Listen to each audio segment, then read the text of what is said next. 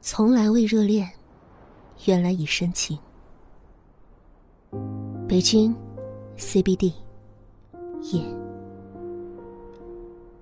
华灯初上，周五下班的高峰期，车水马龙，堵得水泄不通。从这里看出去，夜色点魅了三环的光彩。燕莎购物中心的华灯散落在玻璃上，像是细碎的星子。庄小晨听着环绕的音乐，足足有二十几分钟没有说话。这是一首老歌，在尤克里里的琴弦中演奏出来，别有一番风味。有些慵懒，还带着一点伤感。思绪像是扯不住的风筝，一直飘，飘到曾经的大学校园里。宛若盛雪的梨花瓣被清风拂落，大片弥漫空中。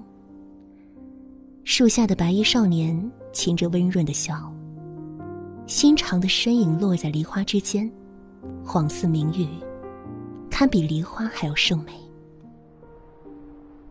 庄小姐，对面那道低沉的嗓音清扬，透着极好的耐性。风筝的线，陡然被人用剪刀剪断。庄小晨明眸一滞。呼吸间已经没了想象中的梨花香。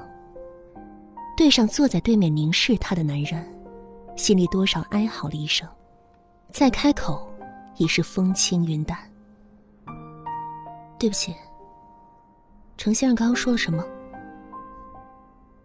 程少浅含笑，黑眸被头顶的施华洛世奇水晶染得更加明亮。